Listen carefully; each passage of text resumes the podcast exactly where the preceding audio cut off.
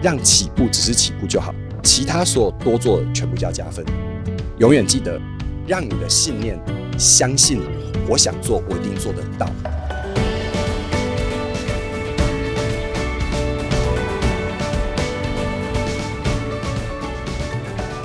大家好，我是杨玛丽，欢迎来到今天的哈佛人物面对面单元。那我们这一周的主题呢是改掉你的坏习惯哈。不过我们今天的来宾告诉我不要讲改掉哈，这样有点违反人性啊，所以我中性一点叫告别你的坏习惯啊。那么我们过去四天呢，已经分享哈佛商业评论好几篇文章都在谈这一类的主题哦。那不是有一本畅销书叫做《原子习惯》吗？哈，他谈的也是类似的概念，就是我们每天呢养成一个好习惯，一点点哈，也有一个概念说，你每天进步百分之一，你一年就会进步三十七倍哦。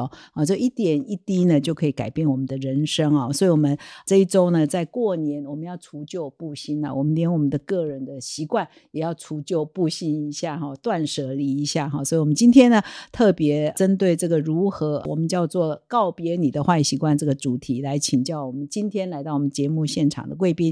那么，今天呢，邀请到我们节目现场的呢是起点文化的执行长裘凯宇啊。我们先请这个裘凯宇跟我们的听众打个招呼。社长好，各位大家好。所有的听众跟观众，希望今天的分享能够带给你一些帮助跟前进。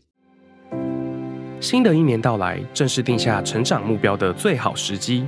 送自己一份知识礼物，开启二零二四年的管理知识之行。二零二四哈佛商业评论线上书展开跑，现在订阅一年，立即加赠两期，再送热门商管新书六选一，阅读 HBR 世界一流管理大师精华观点。以及成功学大师科维的慷慨智慧，行销学大师科特勒全新行销思维，将成为你职场上的指南针，管理不再迷航。现在就点击下方说明栏连接，用阅读力启动你的管理知识之航，让二零二四年成为你职涯发展的新高峰。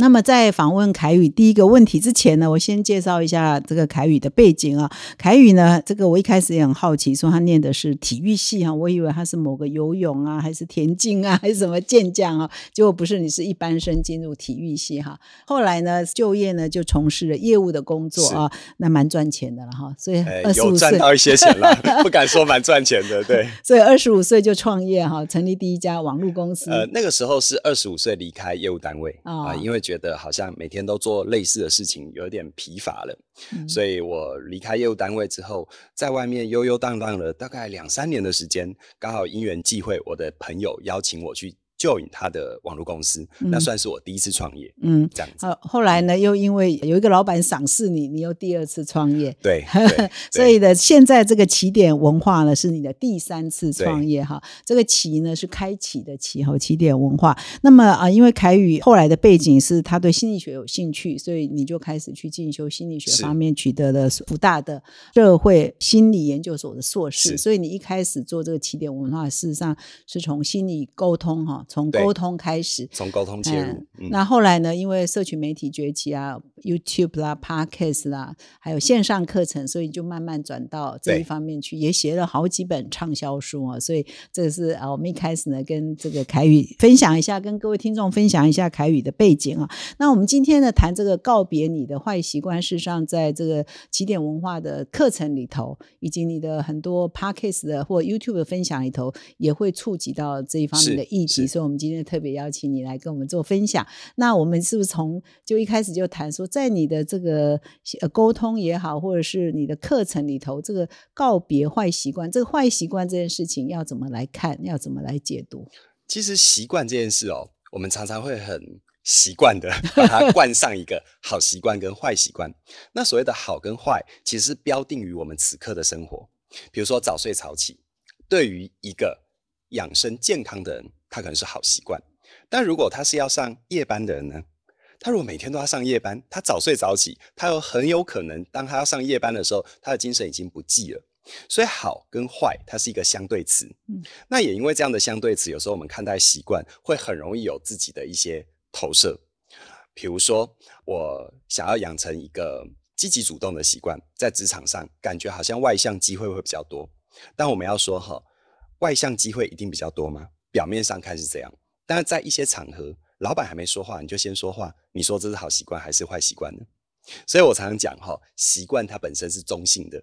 当我们把它标定成好或坏，我们就很有可能违反人性去做一些事情。嗯，那当我们在看待习惯的时候，首先有一个观念一定要建立，就是习惯它在我们的生命当中，先无论它好坏，它在我们生命当中一定曾经为我们带来好处。嗯，比如说很多人深受拖延之苦，其实拖延这件事情一定是多数人直觉的坏习惯，但它真的是这样吗？有没有可能在你成长的过程里，你因为很着急、很不拖延、很急之急行的说了一些话、做了一些事，结果被父母亲骂，结果被老师修理，或者是被同学排斥？那在这样的状况底下，你可能在过往的经验跟岁月里，你可能都已经忘了，你就留下了一个印象、概念或身体的记忆，叫做凡事不要太快，嗯棒打出头苗，嗯事缓则圆。但是，当这样的一个惯性放到此时此刻的生活的时候，你就会发现，你要面对工作，你要面对有 deadline 的压力，这个时候好像这个习惯就变坏习惯了。嗯所以我常常说，如果你要彻底改掉一个习惯，我常常讲，拖延这件事，如果把它从你人生里彻头彻尾的拿掉，一定是好事吗？我们认真想，嗯因为你漫长的人生一定会有机会需要缓一下，看清楚一下才去做它。嗯所以，我们应该是要成为习惯的主人。习惯像是我们的工具，我兜里有很多的工具箱，有积极的，有拖延的，有事缓则圆的，有前进主动的。当我能够成为主人，我在必要的情境，这时候我该积极就积极，这时候我该退一步就退一步，这才是一个真的能主动、能动的人生。嗯，但是很多人哦，他可能就会比较从此时当下觉得要改掉一些东西，改习惯其实是蛮违反人性的。你没有从生命的底层去了解他曾经为你带来一些好处，这时候很多改，你可能就有很多的沮丧跟挫折。越叫你不要吃鸡排，你就越吃嘛；越叫你不要抽烟，你就越抽嘛；嗯越叫你不要呃这个晚睡，你就越晚睡嘛。你要回到你的生命里，你先相信一件事，它曾经为你带来好处，只是此刻你愿意怎么重新做选择。嗯用这样的一个概念，我们可以抽丝剥茧来看怎么做行为跟信念的重塑。所以你这样讲，因为习惯没有好与坏啊，看情境是吧？没错啊，就是以前可能是好习惯，比如说你如果在大家族里头，大人都没有讲话或者大家都不讲话，你不要抢出头，可能就会倒霉。对啊所以他就会拖延，对拖延发言或拖延行动，对啊这个时候是好的。而且你在上班的时候该交不交，那那就变坏习惯。对啊，有时候呢，你缓一下，别人还觉得你老成持重，你深呢太思熟虑，对你啊太快出来，还被人家认为你毛毛躁躁，所以它是哦一个相对的概念。嗯我觉得这会给每个人很大的解但是没有绝对的坏习惯哦，没有绝对的。你这样讲起来，习惯好像也没有好，没有坏，要看情境。有没有什么是一定是不不准的？不管你什么情境，应该说啊，只要是那个习惯，它在你此刻的生命会伤害你的身心，嗯而且明显的伤害你的身体，那可能就要去注意。但那个通常在光谱上，我们我们就比较不会把它说成习惯，那是一种上瘾了。嗯比如说酒瘾，比如说嗯毒瘾。但你看哦，就连酒瘾跟毒瘾，多数人他关注的是要戒瘾，但事实上他为什么会上瘾，我们很少人谈论。他一定是内心有空洞，他一定内心有缺乏。所以我我很喜欢有一个呃 TED 的讲者，他叫什么名字我有点忘了，但他说哈，我们都在研究怎么戒瘾，但我们很少去研究他为什么会痛。嗯他一定是心里有痛，身体有痛，他才需要去依赖那个东西。你没有解决他根本的痛，你看哦，当他戒了烟，有可能酗酒；当他戒了酒，有可能吸毒，因为根本的问题没有改变。就像很多人可能很挫折，他好不容易这一阵子身心健康了，然后呢，他这个饮食控制了，结果呢，他其他的事情又爆掉了。嗯所以，我们人生为什么常常说会一直活在一种好像很苦的循环里面？就是我们没有先去看一些根本的东西，我们急着去看到问题、解决问题，而不是先去了解我到底发生什么事。那么在你这么多年来的辅导的经，有算也有做辅导嘛？哈，嗯沟通有有陪伴一些朋友前进，嗯是，那你会发现说，一般的上班族或职场里头比较常见的这个坏习惯有哪些？哦，这个坏还要加引号，不一定是真的坏哈，嗯而是说可能会影响到工作的一些习惯有哪些？我觉得第一个哈，会影响到工作的习惯，我直觉想到最明白的就是他缺乏养成一个学习的习惯。啊，就是因为职场它是流动的，你遇到不同的人、不同的任务、不同的状况，很多时候你要有弹性的处理。但多数人刚开始进入职场的时候，都是从学校毕业。那学校毕业呢，我们会带着学校的一些习惯，比如说在学生时代里面，你可能考试及格啊，你从原本不及格变及格，老师还会给你拍拍手，说你很努力。但职场上不是这样啊，职场上某种程度上，如果要求是一百分，那你拿九十九分跟零分是一样的意思，你没有达标就是没有达标。所以呢，当我们还从一个职场的菜鸟。一个新鲜人要踏入职场的时候，首先要养成就是叫做学习的习惯。嗯，你说学校没有养成学习的习惯吗？没有，其实学校比较多的是养成我们拿到分数、拿到文凭的能力。嗯，但所谓学习的习惯，就是我看到不同的状况，我看到不同的反应，我能够回到，比如说我能不能做一个目的导向，就是这个工作的任务，它要达成是什么目的，我想办法去完成它，而不能只是停留在，哎呦。老板，我好努力哦。你好努力没办法说明任何事情。嗯，你好努力只能说明你很用力，但是你没有办法创造出结果。嗯，这是一个刚踏入职场的人，我觉得要养成学习的习惯。嗯，包含是阅读啊，包含是主动的进修啊。最重要一点是你要开口问。嗯，我觉得很多人刚开始在职场的时候，他不会问问题，他不敢发问。嗯，或者是呢，他老是问的问题就是怎么办啊？比如说我报告交不出来怎么办？我业绩达不到怎么办？你很少去去讲说好，那你曾经做过了什么？我常常说，你的问题跟你的解可能解决方案要成对出现。老板，我现在这个业绩哈，目前还差百分之二十。那我心里有想哦，这个 A、B、C 三个客户都有可能性，A 的状况、B 的状况、C 的状况。那现在我怎么做比较容易达标？嗯，这就是问题跟解决方案成对出现，并成，没错。哦，这样子的话，才是一个真的能够在职场上前进的人。这是对多数新鲜人来说。那当然，如果已经有一定的职场高度，我觉得真的要慢慢养成见树也要见林的习惯。嗯，因为很多人从这呃这个初阶和中阶出发，当他慢慢的到高阶的时候，他可能职位提升了，管的人变多了，薪水变多了，但他的眼界没有提高。他从一个自己要完成任务的人，必须要纠合大家一起完成任务。简单来说，他从自己是个武林高手，从一个跟别人这个单挑很强的人，要变成是能够指挥别人打群架，甚至要变成是个教练。你自己不上场，你的选手要打得赢人家。嗯，那这个部分就要从一个更宏观的视角，不然你想想看哈，这个你是明星选手，那每一场搏击赛你都自己下去打，你不被别人打死吗？所以很多人可能他到某个程度，他会觉得，哎呀，这个事情哦，我自己做多快。我教会他，我都已经做完三遍了。但现在问题是在于，如果你不学着用一个更宏观的视角，用团队的力量去教会他，或者让事情可以被完成，在中阶跟初阶的时候，是自己要有能力完成事情。嗯，可是到中阶到高阶的时候，要让事情能被完成。嗯，好，这个是我觉得我看到很多人在缺缺乏比较缺乏的。不过见树又见林，这算一个习惯吗？还是一个能力？他都可以这么看待，嗯，他可以说是一个能力，但是如果从习惯的角度，比如说见树又见理，怎么样把它变成是我的习惯呢？是，我们每天都在过日子哦，但是常常我们不太知道日子怎么过的。你看哦，你看我每天哈，就是我常我常常开玩笑讲哈，就是很多人跟我说他有十年二十年的工作经验，我都会反问他：你是真的有十年二十年的工作经验，还是同样一件事情，同样一年的工作重复十年，重复十次二十次？那是完全不同的逻辑，所以所谓的见树又见林的习惯，就是当我每发生一件事情，我有没有复盘？嗯，我们说好见树又见林，它是个概念，对不对？那如何养成有这个概念？嗯，就是复盘的功夫。比如今天一个任务来，我从头到尾执行完，我能不能在执行完，不是把结论交出去喽？我是在结论交出去之后，然后我问问自己，如果这件事情我要带别人完成，我要如何带？我有哪些带的方案？我现在的团队里面有哪些人我可以带？嗯，如果这个人来，我要怎么带？如果这个人来，我要怎么带？又或者是我现在假设有这三个人，我这一次完成的部分，我跟他说什么？跟他说什么？跟他说什么？如果再下一次，我可以怎么跟他说？如果还有一次机会，我可以怎么做？简单来说，复盘就是一种习惯。嗯，所以我们如果要定义“习惯”这两个字，哈，就不是只有说啊，我会拉东拉西啦，我我。习惯一定要吃什么、喝什么，它的定义可以很广，包括想事情的方法也是一种习惯。我没错。跟人家对话的模式也是一种习惯，是吗？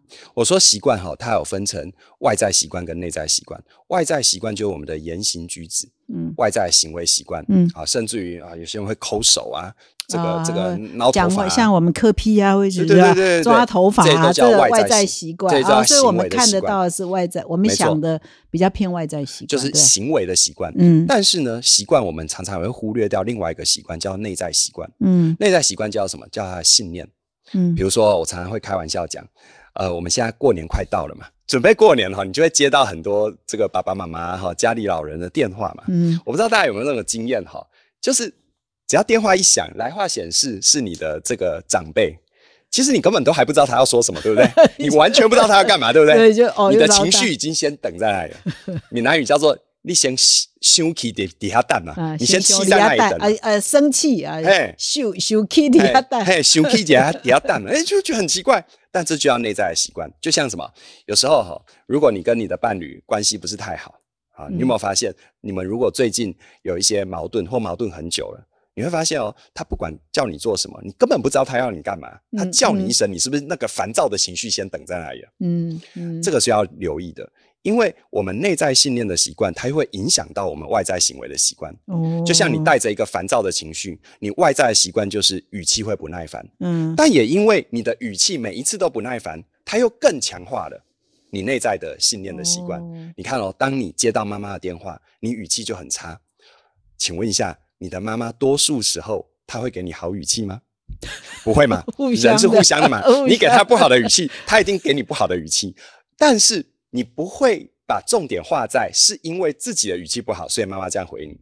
你的感知里就是妈妈凶我，嗯妈妈烦我，妈妈啰嗦我，所以于是呢，你内在的信念是不是更强化？只要妈妈的来电就是烦我、啰嗦我，然后让我很生气。嗯可是你却忘了一件事，你的起手式是什么？嗯你先烦他，你先 这个这个语气不对，所以你知道这个内外的习惯它是交互影响的。所以开头我为什么说我们在研究习惯的时候，我们一定要先了解一件事：如果你太快把习惯当成是好的或坏的，它就无解，因为它会不断的交缠，嗯。它的信念行为、信念行为会不断的自我强化。嗯嗯。但如果你能够还原到，比如说，当初你为什么看到妈妈的来电，你就会烦，是因为那个时候的你可能刚上大学，嗯。刚离家，嗯。然后你急于想要独立自主，急于想要证明我是一个独立人格的人，嗯。所以呢，你当年的你大学生嘛，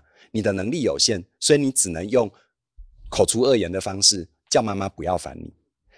而当年你口出恶言，妈妈还真的有一阵子就比较不烦你，你留下了这个好处，嗯好处挂号。嗯但是随着 对啊，真的啊、随着时间的推移，大家都可以想一想啊，随着时间推移，你已经忘记当年是因为这样留下这个习惯的，啊，但是你的行为却一直刻在你的惯性里。嗯，所以呢，任何时刻，你现在已经不是大学生，你已经五十岁了，四十岁了，就你妈妈打电话来，你还是用那个语要干嘛气跟？态哎度，，干嘛？我在忙。对 我必须说，在那一刻，你并不是一个四五十岁的成年人，你只是个十八岁的大学生。所以，我们常常说，如果你没有去了解这个内在的动力，你要改变很粗暴的改变外在的行为，你可能有办法暂时改啦，嗯，就好像减肥一样啊，你可能暂时体重会下降啦，但后面复胖很可怕，它会反弹的，你知道吗？是哇，这个是蛮有道理的哈，就有习惯，有内在，也有外在。然后我们又不要说好习惯，把嗯习惯冠上好或嗯坏，我觉得社长今天问我的问题啊，都是跟我临时出考题，完全没有在没有在提纲里对，哦完全没有在反纲你。哦，我从第一题到现在都没有在反纲你，这样子很，蛮好的，蛮好的。所以你你因为你的职业的关系，嗯所以你每天都在得到个人什么样的好处？因为你研究这些主题，我觉得用在对我，个人身上。我觉得对我最大的好处就是，我不知道这样讲恰当不恰当，就是自娱于人啊。啊因为为什么说自娱呢？因为你会发现日子每天都在过，然后事情每天都会来，它也不随着你的意志，好事坏事都朝你扑面而来。但是你开始懂得哦，原来人心人性是这么运作，人的行为会这样推演，嗯所以呢，你就会用一种比较游戏的心态嗯去看待很多的事情。那也因为这样的游戏的心态，我的很多听众或者很多学员，甚至我的员工都会跟我说，就是，哎，好像我可以慢慢的成为一个温柔且强大的人。嗯温柔是在于，因为知道人的多变性和很多事情的不可控，所以我的包容性、接纳性变得更高。你看哦，当你去复盘正反并成的时候，你就会知道，对我，我因为未雨绸缪，在公领域得到好处，但我不能什么都未雨绸缪。嗯你想想看哈，我跟我的员工出去吃饭聚餐，大家唱歌呜里哗啦的时候，我那边未雨绸缪，跟他讲，你这个唱歌方法不对，会伤喉咙，多扫兴啊！人家又不是当歌手，人家不是每天唱歌，人家就嗯唱那一次，嗯你就让他好好唱嘛。嗯嗯所以哦，像对我来说的话，那个那份温柔是在于你正反并成，你的包容性变大。嗯但是为什么强大呢？因为你随时随地的知道，你觉察你自己，你随时随地的知道我为什么这么做，我做了什么而得到什么结果。然后呢，在复盘的过程，我还会去推演很多状况，不同的人、人、事、时、地、物，任何的变量、任何的因素有所改变，我可以做怎样的对应，嗯嗯，所以才会变强大嘛。嗯因为一本账心里都清楚了。好，就像今天接受社长的访谈，还好我有做很多的准备，虽然你都没有按照。我对，马上问，马上问。对 对对，但但是但但但就就就是这样，嗯所以我觉得，呃，我蛮喜欢一句话，在学习心理学的过程，然后结合我以前做业务，我都听到类似的话。那用我自己的话是这么说，就是认识人、了解人，你就可以无所不能。而这无所不能，并不是你要让自己好像凌驾所有人，那份无所不能其实是一份包容。嗯你可以包容很多不同的层次，很多不同的事件，甚至于你可以包容那些朝你生命扑面而来，那些你的无奈、你的嗯失落、你的遗憾。如果连这些都能包容，那这生命没有什么事情能难得倒你。嗯，就是我们的很多心理学家念心理学都有这样的本事啊，到最后 自己先受用，然后再来辅导我们的个案，或者是呃有很多的课程。我现在来问一个我提纲内有准备的，好，太好了，终于可以对了。就是说你的起点文化也很嗯强调，你刚刚有提是呃提到说一天听一点嘛，一开始啊，那这个跟那个畅销书《原子习惯》啊，这个作者是詹姆斯克利尔哈，他谈到的也是啊一点啊一点小习惯的养成，可会产生复利哈，嗯就像我们投资一样有复利哈，嗯会加成的效果。所以你可不可以来谈一谈你你一开始也有这个概念，然后习惯哦这个复利的概念要怎么来说跟解读？我觉得哈，要养成任何你现在想要对你有帮助的习惯，一定记得一句话：从小开始。嗯，这个小要挂号。嗯比如说，很多人想要养成运动的习惯，啊，他就给自己一个很大的概念，马上去健身房买十万块的会员卡。或者是啊、每天要做几下深蹲，什么有氧是怎样，无氧的是怎样，肌力训练是怎样，然后还开什么饮食的菜单，什么高蛋白，什么什么都来。我必须说了哈，多少人哈都在做计划当中得到满足。啊，这句话呃做得很漂亮对对对对对，社长非常有经验了哈。这句话的下一句话，这句话下一句话就是就到此为止，就做完计划，然后呢就没有然后还有五分钟啦，做个五分钟。你知道他他发生什么事呢？是因为哈，我们的大脑是这样哈，我们有一个心理学名词叫做计划谬误啊。计划谬误就是我们常常会高估高估自己在这个短时间之内能完成的事，但是却忽略了长时间累积下来的复利效果。嗯，这叫计嗯。划谬误。那要怎么样让自己不会陷入做计划很开心，哇，好好爽啊！但到最后被走不半赔。嗯其实哈，切记，如果你要养成运动的习惯，像我自己，我要养成运动的习惯，我刚开始我一定我一定去设定一个我每天一定做得到，而且非常简单，简单到怎样？简单到那一天我忙到快被鬼抓走了，忙到我都灵肉分离了，我在恍恍惚惚的状况底下，我仍然可以完成那件事。嗯比如说，大家可以想一想哈，你每天深蹲个五下，会不会太过分？不会太过分，三下好不好？一下好了，啊，一下好了，对，就是这样子。从小开始。就是这样子。嗯但你要记得，当你为自己许下一个承诺，我每天深蹲一下，你就每天一定要做到，无论如何每天做到。那你会发现，刚开始这种计划是不是没有心理负担？嗯哎、通常嘛，一下嘛，不管你起床来一下，或者睡前来一下，是不是就完成？但你要知道，当你这样一下一下一下都很容易，你心里没负担，接下来有趣的事情就发生了，因为心里没负担，因为做得到，你可能哈会连续做个好几天，因为没压力嘛。那你心里开始怀疑，这样有效果吗？来，先不着急。当你每天都这样，你会不会突然有一天遇到你真的超忙、超忙、超忙、超累、超累、超累？然后呢，你突然忘记这件事，恭喜你，因为你每天只做一下，而且你连续好几天没有负担。你信不信？你在往床上躺的那一刻，你会突然想起来有一件事没做，而那一件事情叫做一下。嗯，所以还是会做，对吗？通常还是会做。对啊，因为你已经养成习惯了。因为他，我我常常说，这叫做简单到爆炸。嗯好，你要让你刚开始做的事情是简单到爆炸。你才能够持续，而一旦持续了几天之后，你突然有一天忘了，太累了，你反而会自己提醒自己。嗯，你想想看啊，有很多时候哈，假设你给自己一个很大的目标，你突然有一天忘了，你提醒自己，哦，我我我今天要仰卧起坐三十下，你一想到三十下，完了，算了，我睡觉比较实在。但你一想到是深蹲一下，拜托，你要晃晃悠悠起来，随便混一下也算一下嘛。嗯，但你就完成了。我们要做的是，你要让你的潜意识，要让你的信念相信。只要我承诺的，一定做得到。先不要去管那个做到的内容如何，先让你的潜意识说白话人，你要骗你的潜意识，嗯，让你的潜意识相信我只要许下的承诺一定会做到，然后再来实际看细节。请问你每天真的只会做一下吗？有没有可能你那一天真的比较闲，你做了一下之后发现不过瘾，多做个几下，嗯，然后又做了别的。好，重点就在这里了。不管你前一天做了多少。隔天就是一下，你每天只要给自己这个最简单的开始，你就至少你的潜意识都会相信我每天都有运动。但是妙就妙在你不会每天只有一下，就算你在最极端最累的状况底下，你仍然有那一下。而所谓的原子习惯，所谓的好习惯的养成，都是从这里开始。嗯，像我自己阅读也是一样，我大学念体育系，这就意味着。我在高中 不太爱读书，哎，不喜欢阅读。对对对，这个 这社长太客气了哈，我根本就是在留级边缘啊。我高中的时候就是那种那种学生，嗯，但是我后来在业务赚到一点钱，我觉得人生不能只停留在那里，我觉得要提升自己的层次，所以我那时候花很多时间去养成阅读的习惯。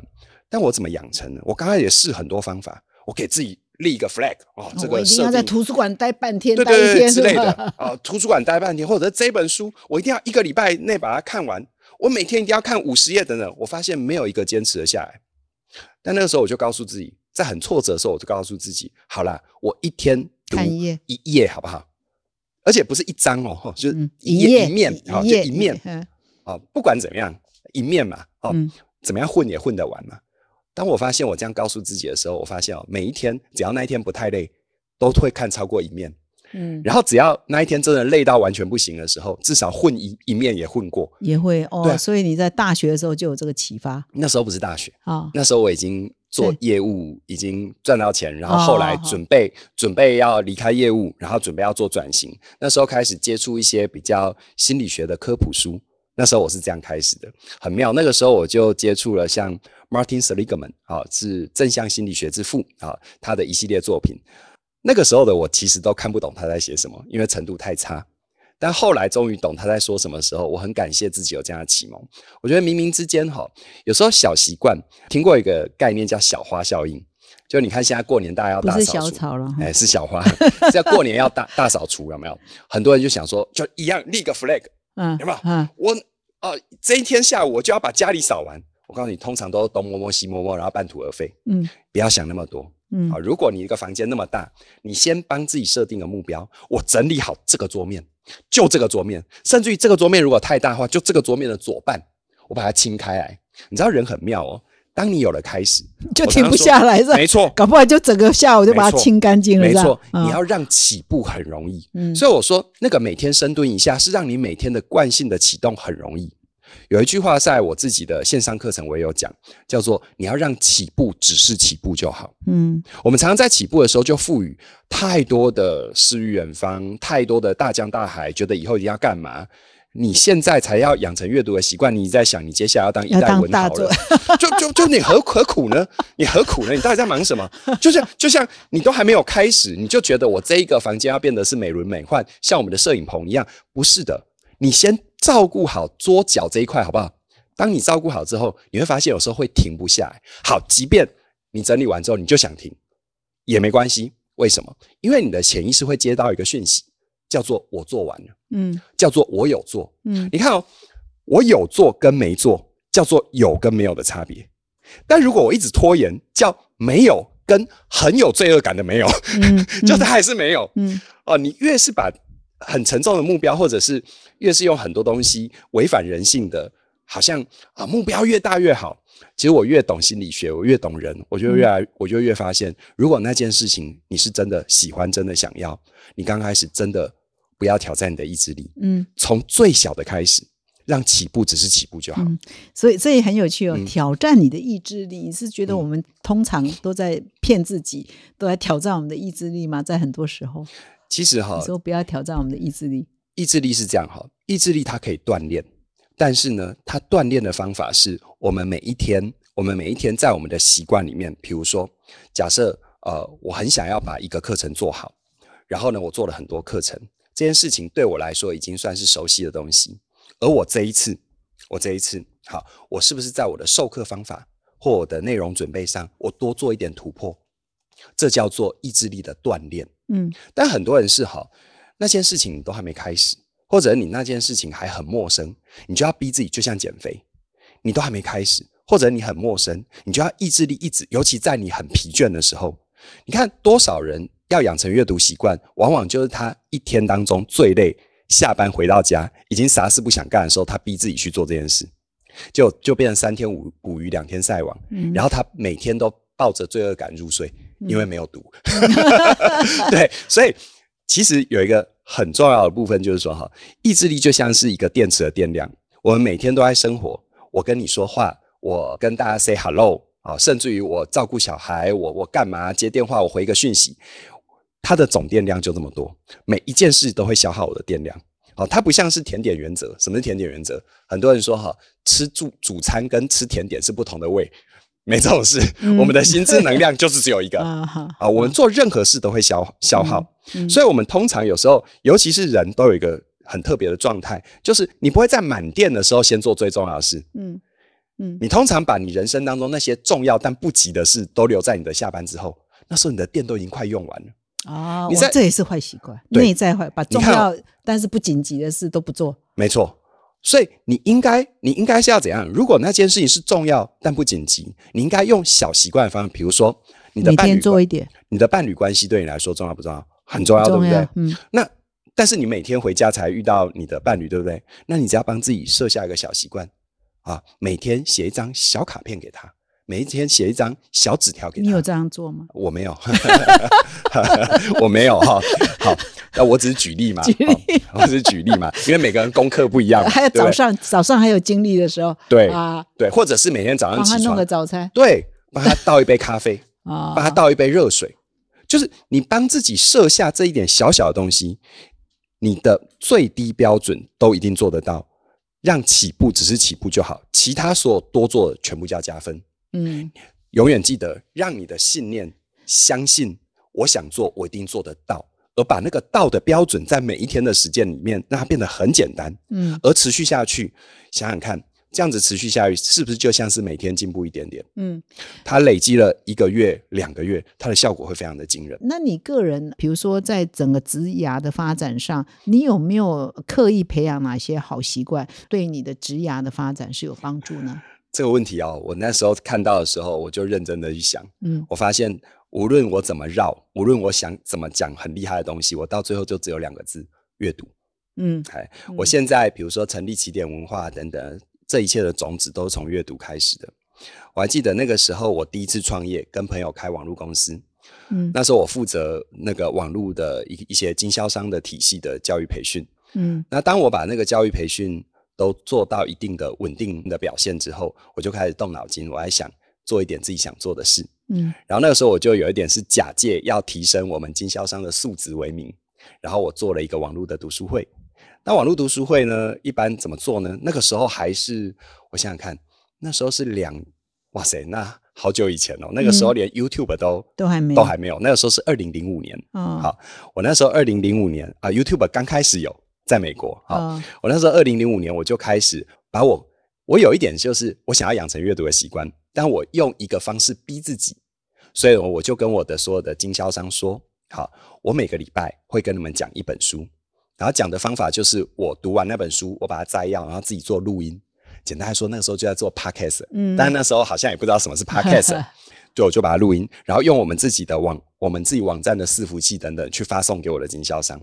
所以我从那个时候开始用这个方式逼自己，不仅是，但在那之前我就先养成了阅读的习惯，但是呢，我用那件事逼自己养成一个东西，叫做我读完之后要分享出去。啊，有一句话是说哈，因为要教，所以才会学得更好；嗯因为要分享，所以要了解得更透彻。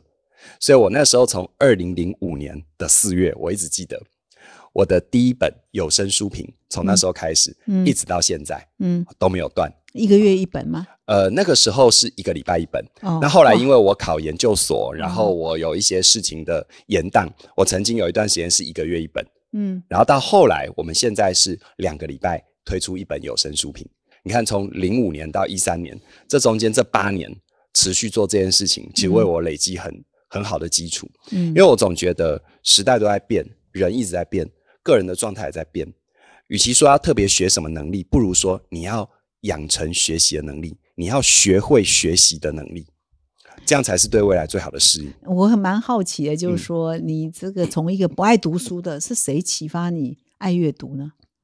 谁启发我啊？是啊，是在什么 turning point 让你从一个高中快被留级，对不对？一页书都看不下去，变成今天怎么读这么多书？如如果这个问题要说谁，我还倒没办法说出谁。但我觉得，呃，有一个契机对我来说蛮重要的。我还记得那个时候，我在二十五岁的时候离开业务领域，那时候并不是业务做的不好离开，我反倒是那个时候是还做的蛮好的。啊，二十五岁的年纪，那个时候一个月收入大概就有六位数字以上，这样子，算是在一个高峰。但那时候为什么离开？我觉得有一个声音告诉我，我不想要我的人生只是这样。嗯因为任何事情，当他一眼看到头，我就会害怕被限制住。我生命当中有一个主轴叫做自由。嗯，当我看到那件事一眼看到头，我就会有一什么种叫一眼看到头？你看得到我业务再做下去会变怎样？已经看到了，没错哦啊，我看我那个时候可能多我十年资历的前辈，二十年资历的前辈，我问我自己：三十五岁的他们，四十五岁的他们，甚至于五十五岁他们的现在，我会不会羡慕？除了他们的钱比我多之外，其他的我还真是没有嗯感觉。嗯，好，当然讲这个话，可能有些人会觉得臭屁，操皮啊，但但但我总觉得人生无限美好，尤其是那时候二十五岁，我觉得未来时间那么长，我要每天都做这件事吗？嗯，我我心里有怀疑，所以我还蛮诚实的呼应了那份怀疑。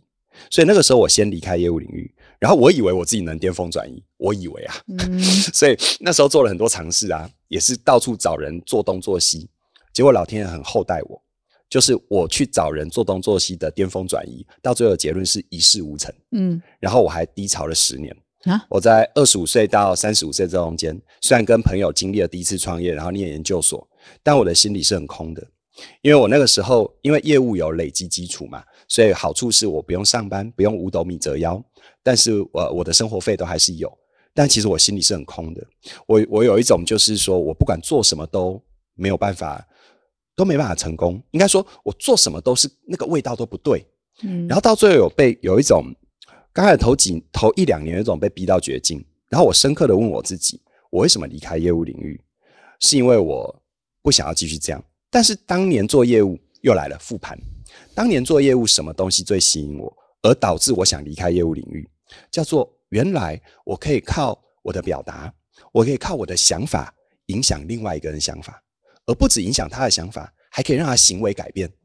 我说人生最人人世间最难的两件事嘛，如何把我的想法放到你的想法嘛，放在，如何让我的想法放在你的脑袋嘛，然后如何让你口袋的钱放到我的口袋嘛，最难这两件事。我当年做业务就是搞这两件事啊，所以我觉得这两件事真的太妙了。我觉得人真的太好玩了。如果我这一辈子都能够去做这件事，或教别人做这件事，我会有多么大的热情。然后我那时候复盘，我那时候晃晃荡荡的头两年，我很深刻的认清这是我爱的。于是我那时候盘点我自己，体育系毕业，然后只有业务经验，而且我说实在，那时候业务经验真的距离说哦，我要教别人做业务差得远，很短嘛，哦，呃，差得远。嗯我觉得那个程度，就是你自己能够把业务做得好，跟你能够被很多单位邀请去教别人怎么做业务，那个距离是差很远的。嗯于是我很深刻的，而且很诚实的检视我自己，我需要什么前进。我发现我不能只是会讲，我要有内涵。那要怎么提升内涵？我除了去上课，我那个时候等于是同步进行，我去上课，我去学习。然后我上课学习，我就发现，哎，很多老师我可能学得到他们的套路，但我总觉得他们讲的好棒，而同样的话我讲出来没有味道。嗯我好像只是当个 当个呃模仿者嗯啊，我好像都都只是照猫画虎这样子。那我到底是谁？我的灵魂是什么？我这个人的内涵在哪里？我很深刻的拷问我自己。嗯所以我那个时候因为这样的状况，我决定考研究所。但考研究所那时候我念体育系，要去考心理所，你为什么选心理所呢？影响人呢、哦，因为了影响，哎 因为现在呃可以给人对对对对对，而且那时候我就说被 Martin Seligman 启发嘛，啊，而且我觉得他谈的正向心理学跟我心中认为能够带给人们的帮助是很接近的。嗯，谁说心理学一定要讨论病态的行为，嗯。一定要讨论强迫症、忧郁症？没有啊嗯，心理学也可以讨论我们如何让人更幸福，嗯。让人活得更自在，让人活得更超越，这样子。所以那个时候同步进行，因为要念研究所，所以等于把我从小到大都没有好好念书的这件事情，我要打破重练，我要很很花时间、很认真的去爬书本，尤其爬教科书，因为你要应应付研究所的考试，这是绕不掉的。而且这中间还有插曲，我刚开始原本是想要念智商辅导，嗯。然后我刚开始原本要念智商辅导，我就把所有因为研究所的考试，每一个所它都有 handbook 啊，就是指定书目。我把我想要考的辅仁大学指定书目都读完了，我又开始为自己灵魂拷问了。啊，复盘很重要哦。嗯我就问我问我自己，我有这么喜欢、这么向往跟别人做智商工作吗？跟别人开个小房间去听他生命的什么事情，然后给他回馈吗？那个时候的我啦，哦，那个时候我发现，我觉得还好，但是也因为在准备的过程有两个科目，我每次读每次开心，不管读懂还是读不懂，我就觉得那这就是我要的，嗯。就是社会心理学跟人格心理学，嗯。所以我后来才转去考社会心理跟人格心理学组嗯啊，就是嗯理论学组，因为智商心理是应用学组，嗯。然后我发现我读了理论学组之后，哇，整个整个完全就是我要的。所以你你后来你茫茫然的到研究所毕业还还是觉得在摸索吗？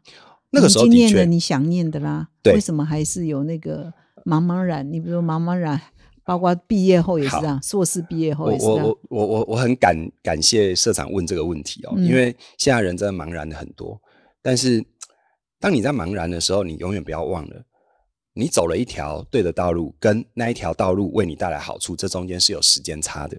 好，我为什么说内涵很重要？我以前不懂什么叫时间差，我以前总觉得我只要做了一个对的决定，明天就要有成果，但天底下没有这种 事。啊，明天就要有效果。对嗯，，这天底下没有这种事。就像我不可能今天听了哈佛管理学，我明天就会就变得会管理。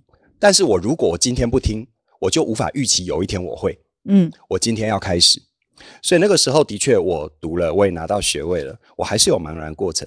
但那个茫然，你可能在过程中你会从一个完全的茫然，变得是你越来越强烈，你知道你要走那里。但是当你知道你要走那里，跟那一条路明显的摆在你面前是不一样的。又或者是你可能路线会跟我一样，没有一条路摆在你面面前，但你要自己开一条路。我那时候成立起点，在最更早，在成立起点前前一年，我就开始把我所学把它编成一个课程等等的。那个时候的确，现在很多智商心理师或者是念心理学出来开课啊，给给一般的公众啊等等的。但我那个时候在二零一一年、二零一二年，那时候几乎不太有这样子，顶多就是一些大众心理读物啊，就是一些书，最多就是这样子。但我那时候开始做那件事，所以我等于自己开了一条路。那我要说的是，如果你现在很茫然的话，只要你心中一直有那一团火，一直有那一团渴望，就像我当年一样，我好想要把怎么认识一个人，怎么影响一个人，怎么透过影响一个人也圆满了自己的这件事情，变成是我的事业，变成是我生命实践的东西。只要你有这个渴望，而且你有跟我类似的渴望，而且你发现你做的事，你选择的路，那份渴望在你心中越来越强烈，那基本上就是靠近了。嗯所以我没办法去说中间时间差有多少，嗯但你为什么我说复盘？觉察很重要，嗯因为你没办法骗你自己嗯啊。比如说，你今天你今天为了呃赚一点钱，你去做别的事情，你如果是很清楚，我就是拿那个钱跟我多出来的时间去投入我爱的，你心里有平安。但如果你是因为那一条路自己骗自己啊，等到我赚足够钱我再回来，你心里不会有平安。所以你那个啊哈 moment 是什么时候出现的？说啊，对，就是这一条路。其实蛮早的、欸，嗯，我那时候做业务的时候，我表面上我在做业务，在创造业绩赚钱，但我每一次上台跟我的业务同仁做培训，每一次跟我的客户做沟通、签单的那一刻，我心里直接跳出来的不是我赚到的奖金，嗯我心里直接跳出来的是哇，我刚刚用哪一句话打动了他？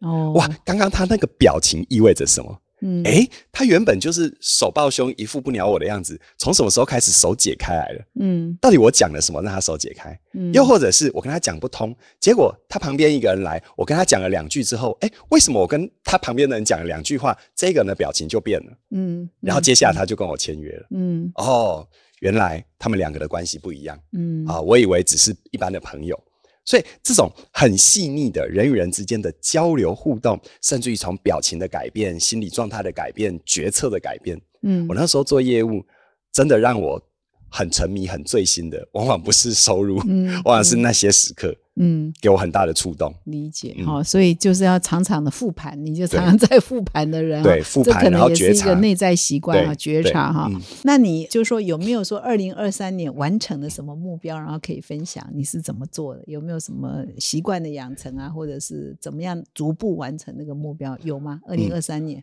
我去年我有推出一门线上课程，叫做《我想跟你好好说》，它是我算是人生前半场的一个很重要的阶段性总结的课程。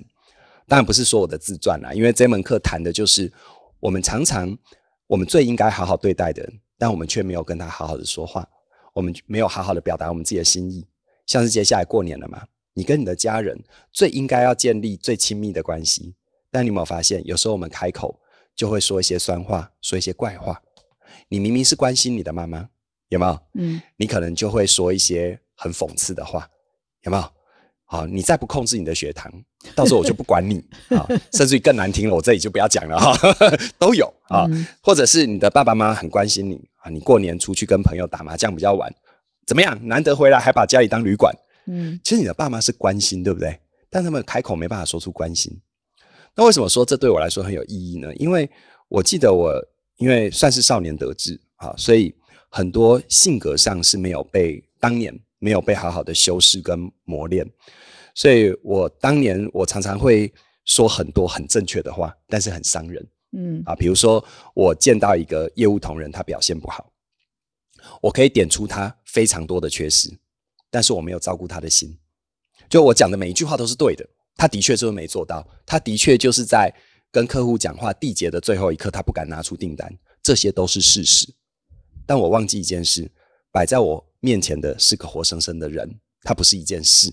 嗯如果我还要用它，我要好好照顾它；如果我不用它，那我何必伤害它？所以说到底都是人。所以我做这门课，等于有一点是把我过去那些我说的都很正确、很锐利啊。以前人家会给我冠一个外号叫“生鱼片刀”，很利、哦啊哦，该怎么切绝不拖泥带水。但这份力可能在我人生前半场为我带来好处，让我在很年轻就赚到钱。可是呢，它到我人生后半场会成为我的负担。就像我开头说的，为什么习惯没有好坏，没有对错？那份锐利曾经为我带来很多好处，但是我越到人生可能比较成熟的阶段，那份锐利其实是伤害的关系。嗯那我就问我自己：我人生继续往下走，往下看，我会在乎什么？我会在乎赚更多钱吗？我现在一人一人保全家保，再多钱对我来说意义不大啊。那我会在乎的是什么？有一天我离开了我的舞台，甚至我离开我生命的舞台，有多少人会怀念我？有多少人会感觉我对他生命是有意义的？那如果这是会让我感觉温暖的，那我现在要做什么？我还要这么锐利吗？我想证明什么？证明我是对的吗？那有意义吗？嗯，对，嗯所以我后来把这些感受变成是一门大家可以学习使用的课，嗯叫做“我想跟你好好说”。嗯关系有它的春夏秋冬，不是哦每个人能够陪你走过四季，嗯但是每一份生命只要有缘分不管在哪个季节，都值得好好对待。嗯哎，好，希望你大卖。谢谢，谢谢，谢谢。那我们今天的访谈呢，非常的精彩，不知不觉的已经接近一个小时或超过哈。那我们啊一开始就有定义，就是告别坏习惯，不要讲坏了哈，而是告别目前对你不利的。是习惯了哈，就是对你目前职涯的发展或个人的生活是不利的哈。那我们的受访者，我们的凯宇呢，也介绍了很多，比如说从小碎步啊，一个起手式，不要一下子做太大。除了这个之外，是不是还有一些什么方法、一些 tips 可以提供给我们的听众？那我就野人献铺一下啊 分享一下 我自己给我自己的生命的演算法啊。嗯我想每个人生命都有它的独特性啊，呃，我不可能比你更了解你啊，所以我不可能代替你说话，但是我了解我自己。我分享一下我为我自己生活设计的一个演算法。嗯我多年来我发现，我每一次有混乱的时候，在最大程度上，我把这个英文拿出来，然后这个英文是一个缩写，self。S E L F，嗯，通常讲自己哈对对，myself，对，self，OK 的一个缩写，通常都能够帮助我的生命再次的回到我喜欢的轨道。嗯那 S E L F 各自代表什么呢？就是 S 是 study，好是大家，我觉得我每次生活有一点脱轨，或者有一点多读哈佛哈。好，没问题。对 study study 啊，我就会每天提醒自己。有时候你在很混乱的时候，这时候有很多道理你都知道，但你始终没办法让自己回到生命的能够安心的主轴。这时候你需就需要有这种演算法。我的话，S 就 study，嗯我会提醒自己每天一定要好好的阅读。嗯虽然我每天还是会看一页嘛，但那个时候就会更有意识的、更静心的去 study。这是 S。一呢，一叫做 exercise。嗯，好，它可以是我自己的理解，哈，有可能是做一些简单的运动，但也可能是啊，除了运动之外，我自己到中年之后啊，中年之后学钢琴，我完全哦音乐零基础，我嗯五线谱都不会看，嗯但我自己学钢琴，找老师啊学钢琴，所以 exercise 除了运动之外，我也会把它当成是每天弹琴，哪怕是弹一首曲子啊，练习个半小时、十五分钟都好。好，那个对我的心沉静下来是很有帮助的。有时候在运动的过程当中，有一像我自己运动都是快走，走路随着你呼吸的节奏，你的心会安静下来。啊，很多哲学家都说，他们人生当中最精华的想法都是在散步的时候想到的。哎，这是真的，这是真的。哈，因为我大学念体育系，所以念了体育系，再念心理，身心的结合，这是真的，这是真的。好，所以 exercise 好，嗯运动、快走嗯或者是弹琴。嗯那 L 呢？L 是 learning 嗯啊，study 是指书本的，而 learning 呢，我就会提醒自己听一些有声书，听一些有意义的 podcast，像是请听哈佛管理学。哎，这是这是真的对我很有帮助，因为除了你眼睛读的之外，有时候声音是另外一种更亲近的刺激。嗯像我后来为什么做 podcast，我就跟我很多同事，因为他们刚开始不知道为什么要做这件事，我说好，你想想看，有什么东西比一个人在你耳边倾诉更亲密？你不认识他，但你容许他的声音这么靠近你，嗯，听着听着会走进你的心里、哎，嗯你说当大家都在讲市场占有率、市占率的时候，我那个时候一路以来我就在强调新占率。嗯，啊蛮有道理。很多人问我说为什么要日更，我说很简单，就是你这一辈子都没有我们谈论的议题，那就算了，我们就无缘。但是我要我要做到的是，你这一辈子只要曾经脑子一闪过心理的、生命适应的、自我觉察的、沟通的这些议题，你只要一闪过，你觉得你有需要为他做一点事，你在各个搜寻引擎上搜寻相关的关键字，你一定找得到我。嗯我要做到这一点，所以为什么日更？嗯 因为我让我的资料量已经多到无所不在这样子，所以 learning，所以我既然做这件事，其实我平常就很喜欢听各种的有声书，好学习，甚至于有时候学习一些呃蛮特别领域的事情，就像前面学钢琴这样子、learning。好，然后呢，最后一个 F 叫 friendship，嗯，嗯。叫做因为我自己是呃原原始性格是比较内向性格啊，就是我我看任何事情我比较回到自己，所以我一直强调觉察复盘、嘛，这是内向性格的语言。但是我因为这样子，我就知道我会刻意的要求自己，我每天无论如何，我至少发个讯息给我的朋友吧，哦。啊，哦有意识的去刻意的，有点像刻意练习，刻意的去跟我的朋友交流互动，让我的视野，因为对我来说，我几乎天生就很会向内看。这样的人，比如说现在这个时代，好像这种人还蛮被标榜的。但我说凡事好都没有绝对的，他一定有坏处。嗯因为我凡事太太过向内看，哎，忧郁的高发患者也是过分向内看的、啊，对啊，对啊，所以我我会我会让自己向外，所以啊 S E L F 啊，study、exercise、learning and friendship。啊，所以你每天都在做这四件事，情对，尤其是当我，尤其当我意识到最近生活有点脱轨，有点不自在，我就会特别在提醒自己，嗯把这个算法拿回来。嗯，所以这是你自己研发的咯？对？对对对对多久了？多久了？好几年了。哦 OK 呃大概大概大概有有六七年了。OK，好，所以今天呢，是我们凯宇呢给我们分享了他的个人密码哈，个人成功密码就是不断的，这个 self 就反求诸己，也是有 呃是不断的是问自己的内心，然后自己也也是养成一个习惯了，要 study、exercise、learning、friendship，这都是一个习惯哈，对都是习惯。对所以呢，我们也从这个你的经验了解到说，阅读的力量可以真的很大哈，可以改变，可以这么多。从一个不爱读书哈，到事实上你是客气的，因为你一个礼拜要导读一本书，怎么可能一天只念一页呢？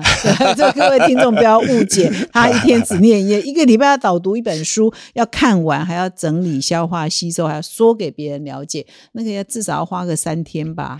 那当初刚开始的时候是起码一页，嗯，我说起步很重要，嗯。因为我我总觉得凡事有起步，嗯。后面真的就是如果那真的是你生命应许的东西，你真的是不费力就做到。嗯。但如果那不是你生命应许的东西，你起码有起步，你会知道它会滋养你的生命。比如说像弹钢琴，钢琴，嗯钢琴就不是我生命应许的东西，但是我起码有个起步，我让自己到一个状态，那我觉得我会得到很大快乐。十年后你会开演奏会，谁知道？哦当然只有亲朋好友来听，哦这个那也不容易啊。这个社长帮我立了一个 flag 啊，对对对，搞不好十年后你不要小看自己啊！是是以前一一天读一页，现在可以说书给别人听，现在一天练半小时，以后搞不好开演奏会哦。对我们有梦最美有梦最美那个时候节目还在，就请你来开演奏会。好，我们立个呃新年新希望哈。我们今天呢，这个节目很要很感谢凯宇来到我们的节目现场。那你的 Parkes 节目的名称叫叫起点文化，一天听一点。一天听一哎点啊。嗯这个他有注意到，他给我们请听哈佛管理学是好姐妹、好兄弟都在隔壁哈，对排行榜都在隔壁哈。所以以后你若听哈佛，就顺便听一点啊。这个你的节目，听你的节目的朋友也请转台过来一下哈是一。定要。嗯好，好，我们再一次的谢谢凯宇来到我们节目的现场，也谢谢各位听众的收听。希望你听完这一集就学到一些方法，可以告别哈对你不利的习惯。我们不要讲坏习惯哈，嗯对你不利的习惯哈，你先告别它。那对你有利的习惯，现在就养成哈，大家都可以二零二四年更成功。谢谢你的收听，我们下礼拜再相会，谢谢。企业领袖、高阶经理人最宝贵的一堂课。远见天下文化领导影响力学院第三期典范课程即将开课，邀集嘉士达集团董事长陈其宏、前 TVBS 董事长张孝威、信义房屋创办人周俊吉、全球危机处理专家邱长博士亲自授课，如何从百亿亏损谷底逆转，带领组织变革并稳中求胜。